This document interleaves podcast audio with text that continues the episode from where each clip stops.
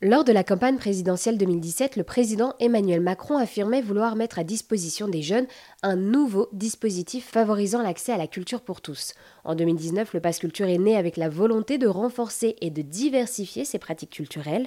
Une part individuelle de ce pass s'adresse aux jeunes entre 15 et 18 ans et depuis la rentrée 2023, une part collective permet aux élèves de la classe de 6e de profiter de ces offres culturelles. Pour en savoir un peu plus, j'ai rencontré Romane Paradis et Bertie Labrosse qui sont toutes les deux chargées de développement territorial de l'Auvergne-Rhône-Alpes pour le Pass Culture.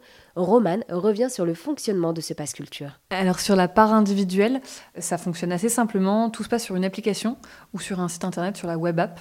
Donc c'est une application que tout le monde peut télécharger. Hein. C'est vraiment euh, doté de deux versions, une version grand public pour les gens qui, euh, comme vous et moi, euh, n'avons plus 18 ans, et une version pour les jeunes. Donc l'application est un tout petit peu différente, mais donc il suffit de la télécharger, et puis on peut, on peut se balader sur l'appli. On a une page d'accueil qui est éditorialisée tous les 10 jours à peu près qu'on met en avant différents contenus en fonction de l'actualité, en fonction des différents moments de la saison, etc. Et après, euh, comment ça fonctionne? Bah, Le jeune donc s'inscrit, sélectionne une, offre, c'est comme ça qu'on appelle euh, les propositions culturelles, donc euh, une offre autour de chez lui, il peut la réserver et ensuite il se présente dans l'établissement culturel pour échanger son offre contre un bien par exemple, donc contre un livre ou contre un ticket pour une séance de cinéma ou, ou que sais-je.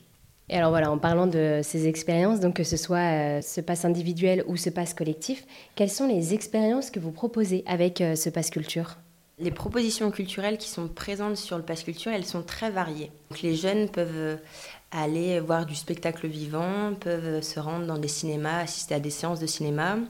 Ils peuvent suivre des visites, des visites guidées, ils peuvent assister à des conférences, ils peuvent suivre aussi des ateliers de pratique artistique, mais, euh, mais aussi acheter des biens culturels ou s'abonner à de la presse en ligne, par exemple. Donc c'est un panel extrêmement varié de propositions culturelles. Et comment ont été choisies du coup ces expériences?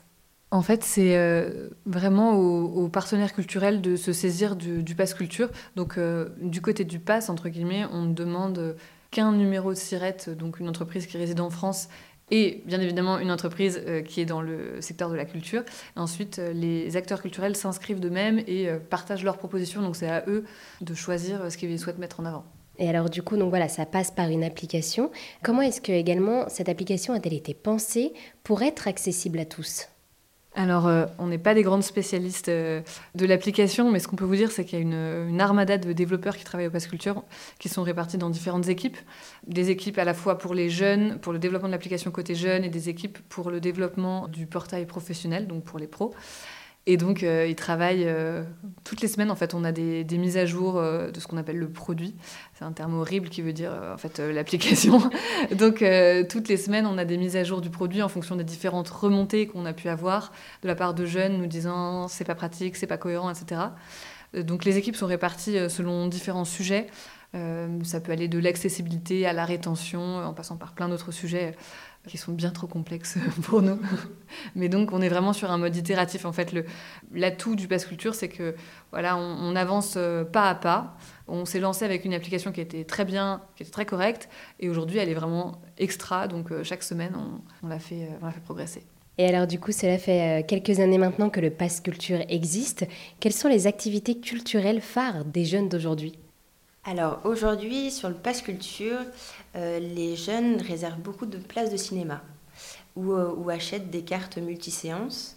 Donc euh, les, sorties de cinéma sont les, premières sorties culturelles plébiscitées par les jeunes sur le Pass Culture. sinon, les jeunes réservent beaucoup de livres, donc c'est la catégorie, donc le bien culturel le plus plébiscité par les jeunes du Pass Culture. Après, les, les, jeunes aussi peuvent acheter via le Pass Culture des instruments de musique ou assister à des concerts. Donc c'est d'autres aussi catégories qui sont très publicitées euh, par les jeunes.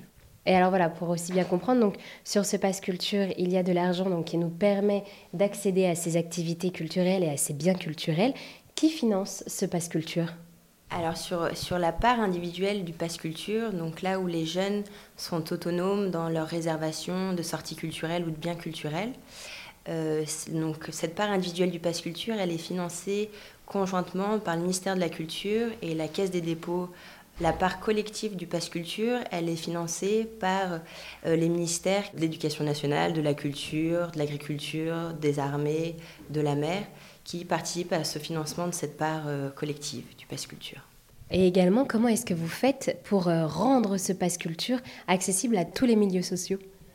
Ça, c'est une partie du job de chargé de développement qui nous plaît bien, qui est pas forcément simple, mais qui demande beaucoup d'investissement. Donc, on, prend contact avec euh, toutes les différentes structures euh, liées euh, à la jeunesse. Donc ça va être les missions locales, ça peut être Pôle Emploi dans certaines régions, ça peut être les CROUS, ça peut être les points info jeunesse, etc. Donc on prend contact avec eux. Quand on peut, on prend contact avec les services jeunesse des collectivités pour que les collectivités aussi diffusent l'information. Donc vraiment, on attaque entre guillemets de différents, différents côtés. On prend contact avec l'éducation nationale, on travaille vraiment main dans la main avec le rectorat pour avancer sur ces sujets-là, pour que euh, les jeunes en fait prennent conscience du fait que le pass culture c'est un droit, qu'ils y ont droit et que s'ils ne s'en saisissent pas, euh, ils s'en saisiront pas quoi. Donc euh, c'est un travail de longue haleine et il y a encore beaucoup à faire. Et alors du coup, aujourd'hui, quels sont les retours des jeunes sur ce pass culture? Au sein du pass culture, il y a une équipe qui s'appelle le pôle études, donc qui réalise des études extrêmement régulièrement auprès des jeunes et des acteurs culturels. Donc ils interrogent notamment les jeunes sur l'utilisation euh, du pass culture, sur l'application pass culture. Et on a à chaque fois, depuis plusieurs mois maintenant, des retours extrêmement positifs des jeunes qui vivent des expériences assez inédites, qui découvrent des lieux culturels grâce au pass culture. Après, on est toujours dans l'idée de, d'améliorer ce dispositif, donc on écoute beaucoup les retours aussi bien des acteurs culturels que des jeunes pour que ce soit un dispositif qui euh, réponde aux attentes de ces jeunes et de ces acteurs culturels. Et d'ailleurs, en cette euh, rentrée 2023, euh, ce pass culture va s'étendre donc au sixième et cinquième. Exactement. Euh, donc la, part collective, donc la part scolaire du pass culture sera étendue à toutes les classes de sixième et de cinquième, donc pour cette rentrée scolaire.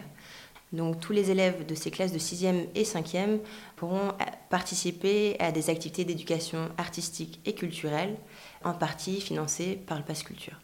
Et alors du coup, pour résumer voilà tout ce qui a été dit, quelles sont donc les volontés de ce pass culture, que ce soit le pass individuel ou le pass collectif?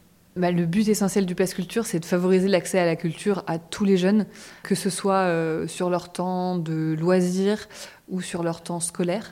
Donc c'est lever tous les freins qui peuvent exister euh, aujourd'hui euh, pour permettre le libre accès à la culture. Donc les freins financiers bien sûr, mais aussi tous les freins un peu idéologiques type c'est pas pour moi c'est sûr, c'est la culture du ministère, alors qu'au final, euh, non, euh, on fait la, part euh, belle à toutes les cultures sur le Pass Culture. Eh bien, merci beaucoup à toutes les deux de nous avoir présenté le Pass Culture qui, je le rappelle, a pour volonté de renforcer et de diversifier les pratiques culturelles en rendant cette culture accessible à tous les jeunes.